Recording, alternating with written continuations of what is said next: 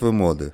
Дорогие друзья, ужасно рада вас приветствовать э, на очередной, э, в рамках очередной серии э, наших бесед подкаста «Жертвы моды». Меня зовут Людмила Алябьева, я шеф-редактор журнала «Теория моды», доцент школы дизайна Высшей школы экономики. И вот сегодня у меня в гостях замечательный, замечательный специалист, коллега, историк моды, кино, преподаватель школы дизайна Высшей школы экономики а, Татьяна Бакина. А, Тань, спасибо огромное, да, что согласились поговорить. Кроме того, конечно же, отдельная благодарность летит Татьяне за то, что она вот уже раза два публиковалась в журнале «Теория моды», и это всегда бывает очень круто. Тема моды и кино, да, ну действительно, история отношений долгая, а, это скорее история любви, а, вот а, ужасно интересно, да, как, собственно, эти отношения, очевидно, взаимовыгодные, складывались и с чего все началось. Вот какая самая первая, с вашей точки зрения, Татьяна, значимая встреча? Пожалуй, Впервые такое значимое взаимодействие этих двух индустрий происходит еще в 1910-е годы, то есть тогда несколько значимых процессов достаточно сошлось. Это, с одной стороны, распространение формата модной кинохроники, то есть съемки моделей от известных модных брендов. Э, они часто имитировали светские мероприятия, то есть это был такой достаточно интересный и популярный, особенно для женской аудитории, формат. И плюс э, часто возникали в целом ролики, которые презентовали модную одежду. Э, например, есть хороший сохранившийся ролик, э, который не так давно относительно выложили в сеть британский филиал British Pathé. Это ролик «Парижская мода 1909 года», где мы видим как раз сочетание, с одной стороны, постановочных съемок павильонных, где манекенщицы имитируют какие-то светские беседы, беседы и так далее. И с другой стороны, кинохронику, которая тоже запечатлела высшее общество, например, на ипподромах или на каких-то других э, местах силы, да, местах притяжения, где тоже э, такая очень модно одетая публика тоже присутствовала. А, поэтому такие ролики, они действительно получают популярность в начале десятых годов, это с одной стороны. А с другой стороны, конечно, и сами модельеры не упускают из виду кинематограф как новое средство продвижения, рекламы. Тут, э, пожалуй, самым известным является кейс Поли Пуаре, который снимал манекенщиц на пленку в рекламных целях. Потом эти ролики он э, и возил с собой в такие турне, и американские, и европейские, и в целом использовал их в целях продвижения. И на самом деле именно Пуаре можно назвать первым среди таких важнейших французских кутюре, кто приходит в мир кино, потому что он, по сути, является одним из первых художников по костюмам. Он создал костюмы для актрисы Сары Бернар, одной из культовых театральных актрис своего времени. Она снялась в фильме «Королева Елизавета» 1912 года, где Пуаре создал для нее, конечно, едва ли исторически точные костюмы, но зато очень хорошо показывающие преемственность моды 16 века и того, что накладывается на, на тот момент современные модели от Пуаре, то есть он создал такой интересный синтез своего собственного стиля и историзма в моде. Э, несмотря на то, что во Франции, может быть, э, фильм не столь широкую известность получил, он очень с успехом пошел в прокате в Америке благодаря стараниям Адольфа Цукера. А Адольф Цукер – это один из э, ведущих э, пионеров кинематографа в Америке. Он изначально основал кинодистрибуционное крыло. В дальнейшем оно переросло в более серьезный бизнес уже с э, кинопроизводственной компанией. И он является сооснователем студии Paramount. Это одна из его таких ключевых, одно из его ключевых детищ. Так что начиналось все с того, что он прокатывал фильм Сары Бернар в Америке, и все это получилось довольно тоже известно. А вообще, по ту сторону Атлантики практике, если мы не говорим о европейском контексте, одной из первых художниц по костюмам в кино была британский модельер Люси, э, Люсильда Гордон, которая в целом создавала и международные модные филиалы, и за счет этого приобрела известность. Плюс, да, она одна из тех, кто выжил после «Титаника», тоже такая слава вокруг нее за счет этого э, ходит. Она создавала костюмы для героинь многих киносериалов и многих голливудских фильмов, в частности, для актрисы Перл Уайт в киносериале «Опасные приключения Полины». Вот там главная героиня — это такая очень современная женщина, на самом деле, которая отказывается от э, замужества, несмотря на предложение, решение, ну, не совсем отказывается, да, а временно. Говорит о том, что вот сначала я хочу повидать мир, сначала я хочу как-то приобщиться значит, к жизни и посмотреть, что есть интересного в ней, потом уже стану женой, и тогда уже поговорим об этом. То есть она берет такой тайм-аут, что, в общем, довольно современно для 1910-х годов, я бы сказала. И в этом сериале вот эта Полина часто меняла гардероб от сцены к сцене, часто была, что называется, overdressed, то есть э, все это было как раз для того, чтобы показать максимум ее костюмов в разных э, ипостасях, то есть это была и спортивная одежда, и какие-то э, дневные ансамбли так далее. И она также читала там очень активно журнал «Космополитен», это тоже не случайно, это такой product placement одновременно, потому что и фильм, и, кстати, «Космополитен» были под крылом э, Уильяма Рэндольфа Хёрста, медиамагната американского, который невероятно известен был, и про которого, в общем-то, потом такую вольную интерпретацию жизни снял Орсон Уэллс в лице фильма «Гражданин Кейн». Mm-hmm. Он был одним из продюсеров проекта. Вот. Ну и в целом, если подытоживать, то я бы сказала, что в середине десятых годов в Европе пока полыхает пожар войны, в Америке как раз получилась такая интересная фора, за счет чего, с одной стороны, получилось обустроить гораздо более эффективное кинопроизводство, чем в Европе в этот момент. И более того, он дислоцируется в Голливуд, где, собственно, и происходит уже дальнейшее становление американской киноиндустрии. И именно там создается новая кузница кадров, э, студийные художники по костюмам. Ой, Татьяна, столько всего а, вы проговорили. Отдельно, конечно, и про Пуаре хочется, который приложил руку, мне кажется, ко всему, что происходило важного в десятые годы. И Люсиль, конечно, да, которая еще во многом, ну, э, как как, э, насколько, насколько мне известно, да, э, была пионером и показа, да, как формата нового демонстрации моды.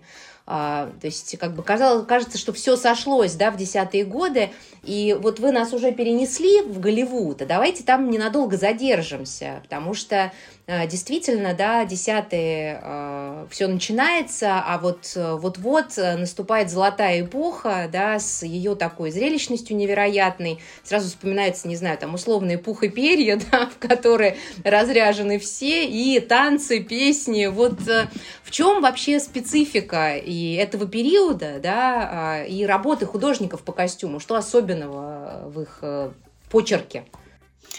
Это, безусловно, одна из важнейших эпох вообще в истории взаимоотношений моды и кинематографа, конечно. И специфика работы художников по костюмам в этот период, она, в общем-то, в первую очередь заключается в том, что они, конечно, были штатными сотрудниками студии, то есть они были на студийных контрактах, в их распоряжении были и целые команды э, швей, да, декораторов, то есть э, совершенно такой разнообразный и важный персонал, который осуществлял в невероятных объемах производство костюмов для ключевых голливудских продукций. Э, также в их распоряжении были цеха, архивы, то есть все, что было создано для предыдущих проектов. И, кстати, такой ресайклинг костюмов в кино тоже был частой практикой, музыкой, то есть то, что когда-то создали для э, ключевых актеров и актрис, могли использовать вторично уже для массовки там лет через 10, когда этот образ уже позабылся. Но ну, особенно то, что не оставило такого важного, скажем так, влияния на культуру, то есть если бы э, такой ресайклинг костюмов Скарлетт О'Хары был, конечно, все бы это узнали, да, поэтому тут тоже надо было учитывать разные факторы. А в целом костюмы, которые создавали голливудские художники по костюмам, они далеко не всегда соответствовали модным тенденциям своего времени, они часто могли их или опережать, или наоборот как-то идти даже немножко в разрез с ними, потому что самым важным фактом здесь, конечно, было то, что костюмы должны были быть зрелищными и при этом соответствовать повествовательным аспектам фильма. И зрелищность была в целом как частью эстетики отдельных жанров, ну, например, э, музыкальная комедия здесь в первую очередь вспоминается.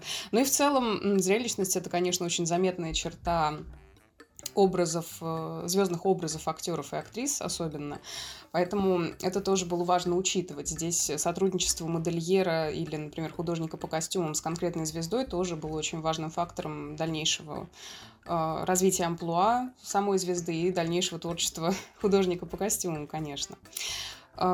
О костюмах в кино писали специализированные журналы, которые выпускались в Америке. Это знаменитые фотоплей, Modern Screen, то есть э, пресса, которая э, освещала как раз образы костюмов из фильмов, писала об этом какие-то интересные колонки с фотографиями часто, и так как дополнительно акцентировали внимание, конечно, на мастерстве художников по костюмам. И здесь э, специфика, конечно, еще заключается в том, что посещаемость кинотеатров в золотой эру Голливуда, она была несравнимо выше, чем, конечно, в в современном нам мире, потому что и костюмы в кино, соответственно, оказывали гораздо большее влияние а, на вкусы аудитории тогда, чем, может быть, какие-то отдельные практики сейчас. Сейчас я бы сказала, что эту функцию на себя немножко перенимают сериалы, конечно, вот, но тогда кинематограф действительно был таким важным киножурналом для масс, я бы сказала, и многие черты потом перенимались американским масс-маркетом, то есть какие-то отдельные образы копировались и так далее. А, на сюжетном уровне, кстати, модный контекст тоже очень часто подчеркивали. Было немало фильмов о фэшн-дизайнерах, о манекенщицах. Чуть позднее про редакторов модных журналов. Тут самый знаменитый, пожалуй, этот фильм «Забавная мордашка» Содри Хэбберн. А, иногда, кстати, один и тот же сюжет экранизировали несколько раз. Я бы здесь вспомнила такой классический мюзикл э, «Роберта» с Фредом Астером и Джинджер Роджерс, который изначально появился в 30-е годы и рассказывал о том, как героям пришлось столкнуться с тем, что надо спасать спасать дом моды, основательница которого умерла, да, и надо как-то запустить новую коллекцию, вернуть ему былую славу и так далее. В 50-е сделали ремейк этой истории уже в цвете, и для создания костюмов пригласили знаменитого Адриана, который создал целый такой fashion-показ со своими ключевыми моделями, со своими ключевыми идеями, и это при том, что он к тому моменту уже лет 10 как ушел из мира кино и запустил свой собственный модный бренд. Вот он вернулся ради того, чтобы сделать ремейк, и оба фильма заканчиваются достаточно длительными fashion fashion-шоу. И, кстати, fashion-шоу в кино — это тоже такая отдельная интересная стратегия в эпоху классического Голливуда, потому что сейчас они тоже, конечно, есть, мы их знаем, помним, но сейчас они и выглядят по-другому, и стратегии того, как э, конструируется fashion-шоу на экране, тогда были совершенно иными. И вот тогда, пожалуй, самым тоже характерным примером будет фильм «Женщины» 1939 года, в котором есть э, достаточно такой объемный, цветной, что важно, фрагмент с модным показом. Сам фильм черно-белый, белый, и модный показ сделали цветным, чтобы максимум внимания привлечь к этому эпизоду и наилучшим образом показать то, что там делает тот же самый Адриан, кстати говоря. И это такая действительно выставка его достижений, там есть и какие-то моменты в деталях костюмов, которые напоминают творчество Эльзы Скиапарелли, что-то там есть, например, э, от такого прото-нью-лука, отчасти что-то напоминает костюмы к унесенным ветром, которые вышли в тот же год, то есть целый такой синтез разных тенденций, который складывается в это цветное fashion-шоу. И я еще такой интересный момент э, замечала, то, что часто в интернете можно встретить ролик с этим fashion-шоу отдельно, где подпись просто, что вот fashion-шоу 30-й, никакой привязки к кино, то есть некоторые считают, что это такой, да, продукт в себе, скажем так, хотя на самом деле, конечно, не совсем. Но получился как будто, да, действительно фильм в фильме. Да, да, однозначно. Вот вы вспомнили а, Адриана, да, такого, так сказать, очень известного, культового а, художника по костюмам. Интересно, да, что вот он как раз э, из кино а, пошел потом в моду. И надо сказать, что в целом из известных дизайнеров и про их коллаборации с кино, ну, как бы знают все, да, там, ну, понятно, в первую очередь, там, не знаю, вспоминается Живанши и Одри Хепберн, да, вот э, художникам по костюмам вроде как э, повезло меньше. Ну, по крайней мере, их знают э, не так хорошо, как дизайнеров моды. А, но вот, да, какие, да, вот какие здесь тоже мы можем назвать имена, ну, особых там, звезд каких-то, да, там, вроде Эдит Хэт, которая, там, не знаю, по-моему, 8 Оскаров получила за свою карьеру, и, в частности, один из них был как раз за Сабрину, да, где костюмы, на самом деле, героини были вообще-то от Живанши. Ну вот тут, когда... Как, как, может быть, да, может быть, немножко про каких-то героев вот этого цеха, невидимых во многом невидимые бойцы да, этого фронта. Mm-hmm. Да, их, конечно, немало, и это достаточно известные в свое время люди, то есть о которых писали те же самые журналы и о кино, и они часто становились э, фигурами, которых творчество которых освещали модные журналы, конечно, в меньшей степени, но тем не менее. А вы абсолютно верно вспомнили про Эдит Хэт, она, пожалуй, в первую очередь вспоминается среди таких классиков этой профессии. Там 8 Оскаров и, по-моему, больше 30, что ли, номинаций. И в том числе, да, пресловутый кейс Сабрины, где, на самом деле, большую часть костюмов действительно выполнил Живанши. А, она часть костюмов там сделала все-таки. То есть там не все он сделал, он сделал именно то, что носит Одри Хэбберн после вот своей такой трансформации, после того, как она прожила прожила год в Париже и возвращается такой прекрасной леди. Вот как раз парижские костюмы, они созданы были Живанши. А в титрах фильма была указана только Эдит Хэт, именно из-за того, что она была контрактным сотрудником э, Paramount, и поэтому все проекты, где она участвовала, должны были носить ее имя, скажем так. Одри Хэбберн потом с этим боролась. Есть тоже интересные моменты, то есть она в следующих проектах боролась за то, чтобы Живанши был э, указан в титрах. И даже есть такой фильм, о котором реже вспоминают, с участием Хэбберн «Париж, когда там жара» называется. Там в титрах мало того, что э, указано, что Живанши костюмы делал, там еще такая интересная вставка, есть костюмы и парфюм от Живанши. Хотя, конечно, парфюм мы не услышим, но это тоже интересный такой рекламный ход, который показывает, насколько вот для обоих участников эта коллаборация была важной. Ну, слушайте, как интересно, да, и парфюм. А, и все сразу побежали покупать, да, если, да, если, если купить э, от кутюрную одежду мало себе кто из зрителей мог позволить, но духи почему бы и нет а, известный да, двигатель да. всех модных процессов. Вот, а, Татьяна, вы сказали про трансформацию Сабрины, героини Хэбберн, и таких трансформаций в кинематографе множество. Да? Во-первых, они носят чаще всего гендерный характер, то есть в основном у нас трансформируются женщины, а, и с другой стороны, а, вот в, этой, а, в этом процессе трансформации действительно огромную роль играет именно одежда. Вот какие-то вспоминаются, да, ключевые трансформации в кино. Ну, там, понятно, забавная мордашка, Сабрина, какие-то, да, еще из примеров, ну, вот, самых ярких. Да, их очень много. Это один из самых распространенных сюжетов, потому что он одновременно четко привязан к сюжету фильма, то есть он повествовательным образом раскрывается. И с другой стороны, акцент на одежду там тоже присутствует, поэтому вот вплоть э, Э, там, до нынешних времен, и начиная где-то с 1910-х годов же, кстати, э, в фильмах режиссера Сесила Б. Демиль вот такие эпизоды, они занимают важную часть подобных э, сюжетов о трансформациях. Они, кстати, бывают разными, то есть чаще всего мы видим ситуацию, когда у нас женская героиня обретает э, такой более fashion statement look, скажем так, а иногда бывают и обратные трансформации. Есть, например, э, потрясающий фильм режиссера Билли Уайлдера, который, кстати, режиссер Сабрины и режиссер э, фильма «В джазе только девушки» с Мерлин Монро, где тоже трансформация есть, только она с главными героями происходит, такая межгендерная трансформация, которую мы все очень хорошо помним. Вот у него же есть э, ранний фильм, называется «Майор и малютка», где э, главная героиня в исполнении Джинджи Роджерс, она м, пытается купить себе билет на поезд, понимает, что у нее не хватает денег на взрослый билет, и она переодевается, там, пытается как-то вот изменить свой образ, чтобы сойти за тинейджера, чтобы купить детский билет, скажем так. И она пытается ухудшить свой внешний образ, сделать из себя такую э, более юную особу, чем она есть на самом деле. Это тоже в комическом ключе преподносится.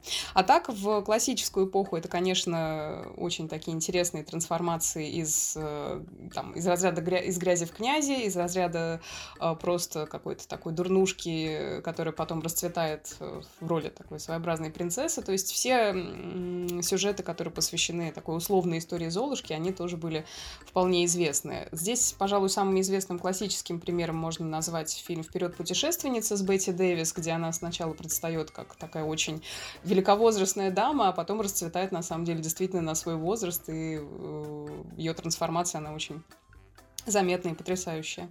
Э, можно здесь вспомнить и более современный пример. Я думаю, фильм «Красотка» тоже не, нельзя обойти вниманием, потому что это один из э, таких ярких примеров, где героиня не просто трансформируется, но еще и в отместку за то, что ее не обслужили должным образом в модном бутике. Она приходит и доказывает им, что, мол, вот, комиссионные не, по не получили, вот ваши, ваш снобизм, он здесь вам отыграл. Так что да, такие моменты, конечно, были и есть. Да, ну и получается, что эти сцены, ну, которые носят такой, да, оттенок волшебного действия, да, потому что мода здесь оказывается одежда, внешний облик, они как по, по мановению палочки, э, да, волшебный, э, преображают человека, и здесь как бы подчеркивается, да, вот такая, вот такое свойство моды э, совершать, творить чудеса. И, э, вероятно, это тоже, да, такой, ну, как бы, это тоже product placement, потому что у, у вещей, которые могут так преобразовать, э, ну, вполне могла бы и, наверное, складывалась какая-то звездная карьера.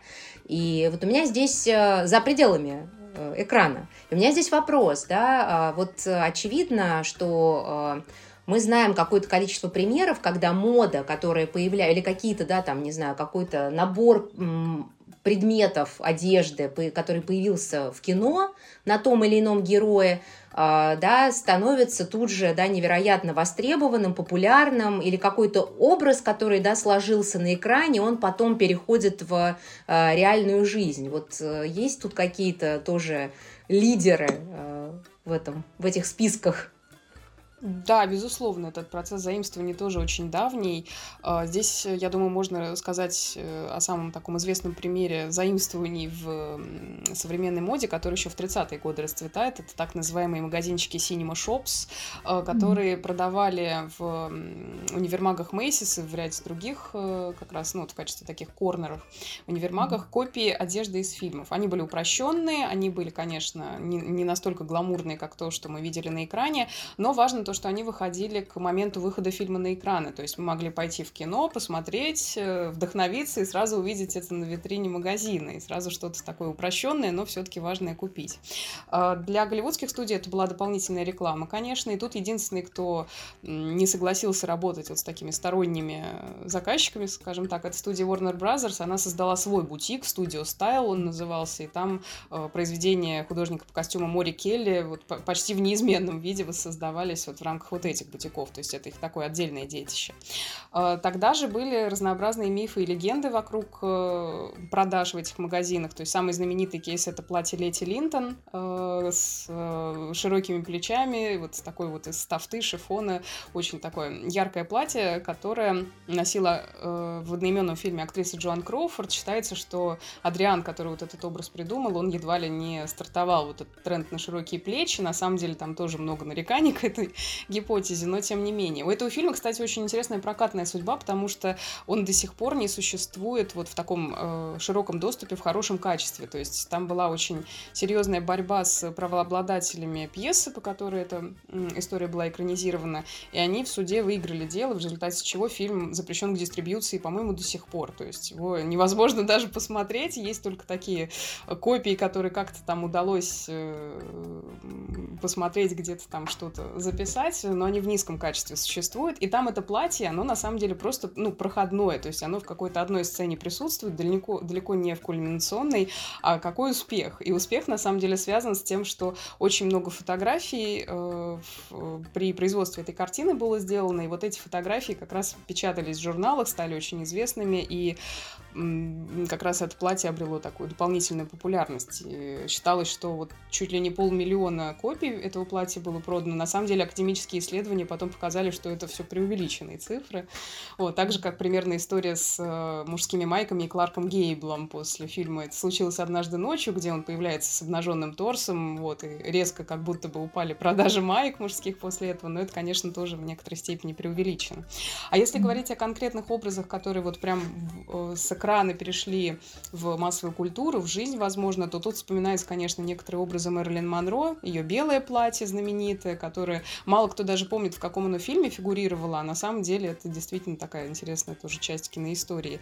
А, розовое платье из фильма «Джентльмены предпочитают блондинок», которое потом копировала Мадонна, и которое на самом деле до сих пор некоторые копируют.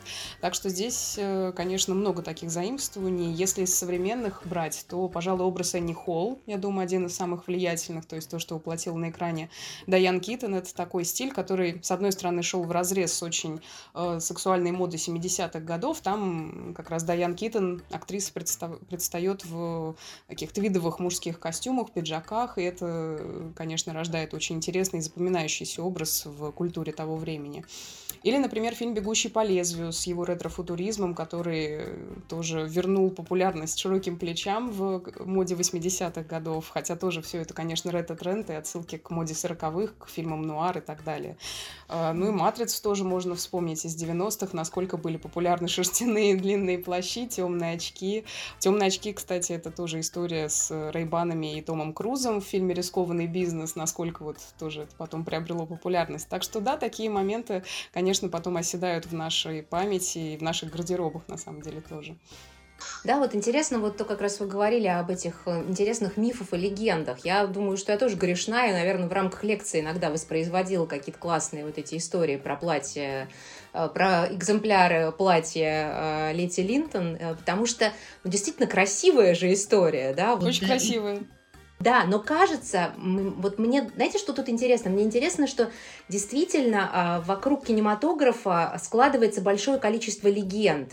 И вот то, те объемы, которыми оперируют, э, э, не знаю, там, журналисты, преподаватели, может быть, которые там, да, не, не изучили глубоко вопрос, э, они показывают на самом деле, ну, действительно, тот как бы потенциал, который мы с кинематографом ассоциируем, да, и те масштабы влияния, потому что не просто, да, там 300 тысяч экземпляров, а полмиллиона, не просто, да, там э, с голым торсом, а максимум, там, не знаю, уничтожил производителей, там, не знаю, маек.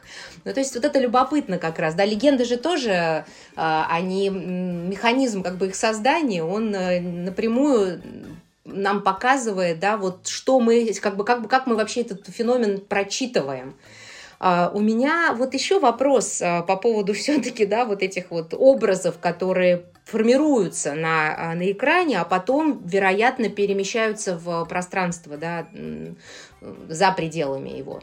Вот эм, развейте мои сомнения относительно другой, возможно, да, там, полулегенды.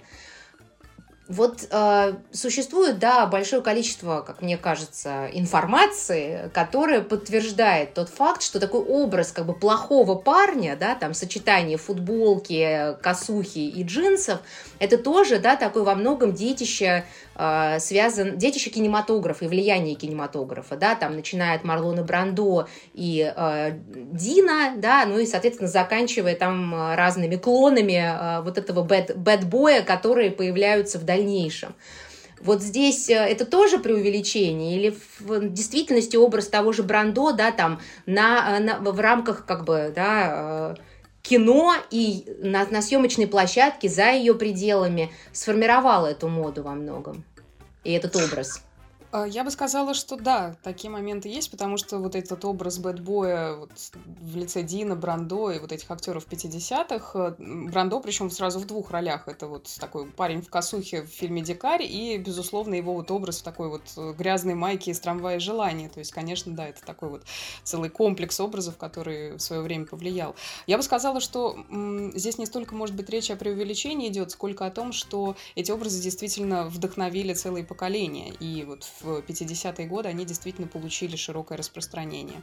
Поэтому такие образы, конечно, существуют в кино, они формируются, с одной стороны, благодаря тому, что кинематограф заимствует какие-то интуитивные тренды, и дизайнеры по костюмам их воплощают, но, с другой стороны, они потом тоже рикошетят в массовой культуре вот такими интересными всплесками.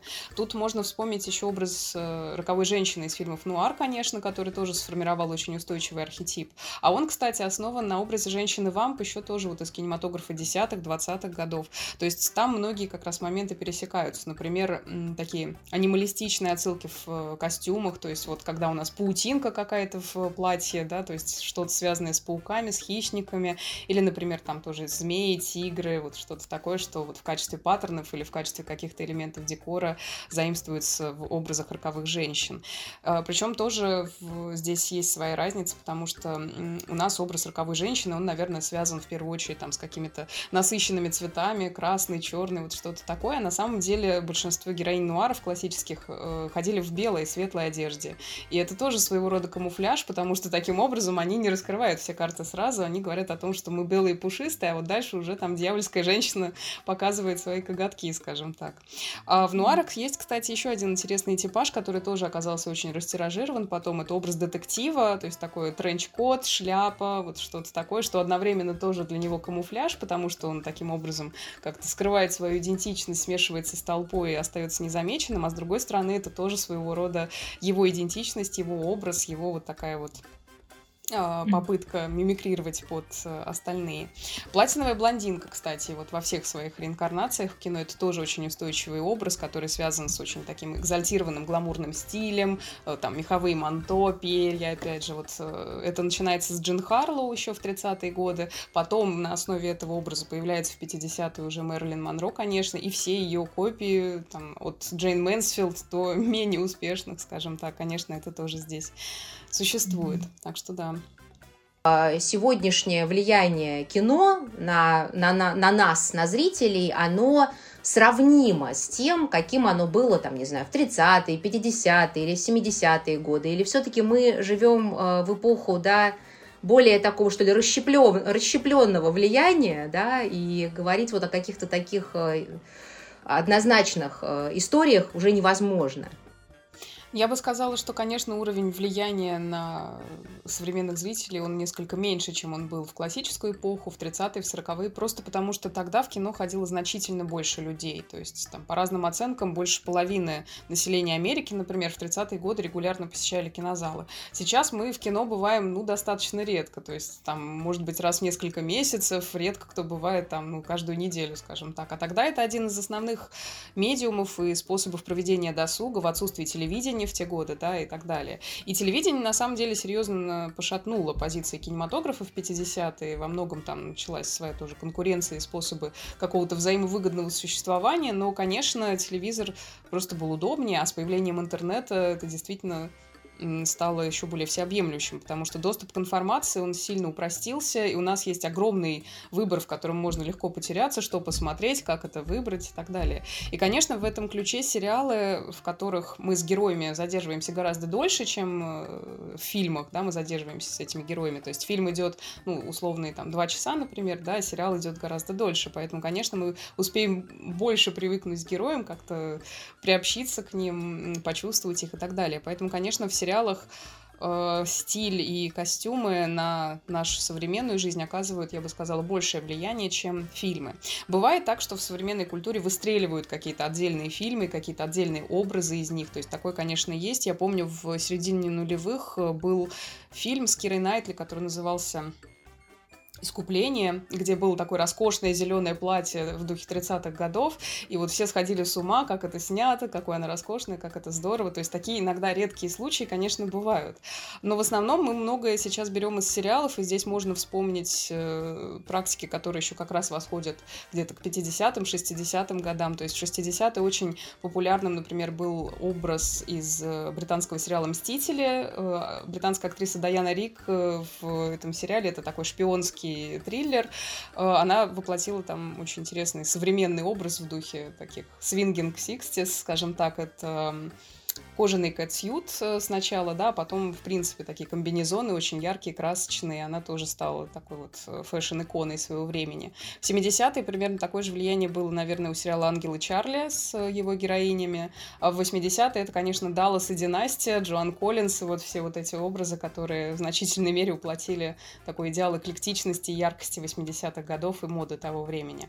Дальше пошли, мне кажется, в 90-е уже более минималистичные образы в сериале «Друзья», которые тоже, безусловно, условно, и стрижка Рэйчел, и вот все такие моменты, они тоже оказали влияние на нашу действительность. А в нулевые, в десятые действительно пошел расцвет, то есть там и, с одной стороны, такая ретро футуристичная модель, то есть все такие ретро-образы от э, удивительной миссис Мейзел и там Хода королевы, например, да, которые тоже как-то проецировались в моде, до, конечно, более таких современных э, моментов, которые можно здесь тоже упомянуть в духе сериала «Сплетницы», такого очень интересного отношения этого сериала к моде, потому что, с одной стороны, это Прэппи Лук и история про, значит, девушек из верхнего э, да, которые действительно уплатили собой такую вот золотую молодежь своего времени. И, с другой стороны, там на моду идет акцент не только в ключе их там, школьной формы, да, безусловно, и тех костюмов, в которых они появляются на всех этих светских мероприятиях, вечеринках и так далее. Э, и «Секс в большом городе» Патриции Филд, безусловно, это тоже важный маркер своей культуры. Вот в конце 90-х, начале нулевых годов, который сейчас сейчас, например, силами, ну, ее же, да, там проецируется в Эмили в Париже и в других уже более современных проектах. Поэтому, да, я, конечно, бы сказала, что сериалы, они в значительной мере влияют на то, как мы сейчас э, воспринимаем отдельные такие моменты. Есть тоже свои вожделенные образы. Я помню, насколько несколько лет назад все с ума сходили по образам Виланель в «Убивая Еву», то есть тоже такой важный проект своего времени. Так что, да, безусловно, здесь сериалы в какой-то мере заменили собой то, насколько популярными раньше были образы из кино. Я, э, да, хотела, Татьяна, поблагодарить вас за эту беседу, потому что хочется сразу побежать и посмотреть все те фильмы, которые вы упомянули. Какие-то из них я смотрела, какие-то из них к своему стыду нет. А, и, конечно, очевидно, что разговор про моду и кино ограничить э, одним подкастом невозможно. Я очень надеюсь, да, что мы еще вернемся к этому разговору. Да, Знаете... тоже надеюсь, что еще у нас будет такая вторая часть разговора о моде и кино, потому что, конечно, тема достаточно большая, сложная, есть где развернуться. Это точно, да. Я благодарю нашу гостю сегодня. Напомню, что э, на подкасте, да, э, собственно, жертвы моды э, была Татьяна Бакина, э, историк моды, автор теории журнала «Теория моды» и преподаватель школы дизайна Высшей школы экономики. Татьяна, спасибо и до новых встреч. Спасибо большое, Людмила. Очень рада была выступить в вашем подкасте. Большое спасибо.